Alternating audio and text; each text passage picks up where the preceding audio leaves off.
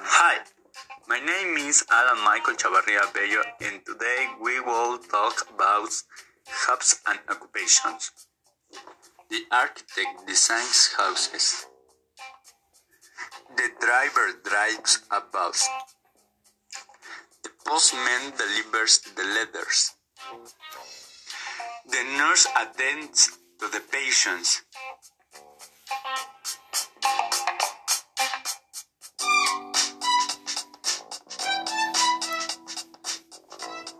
The firefighter puts out fires.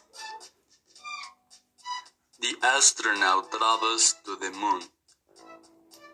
The film director directs a movie.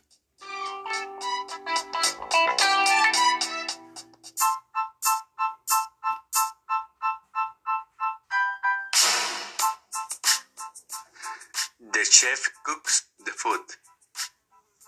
The hairdresser cuts the hair.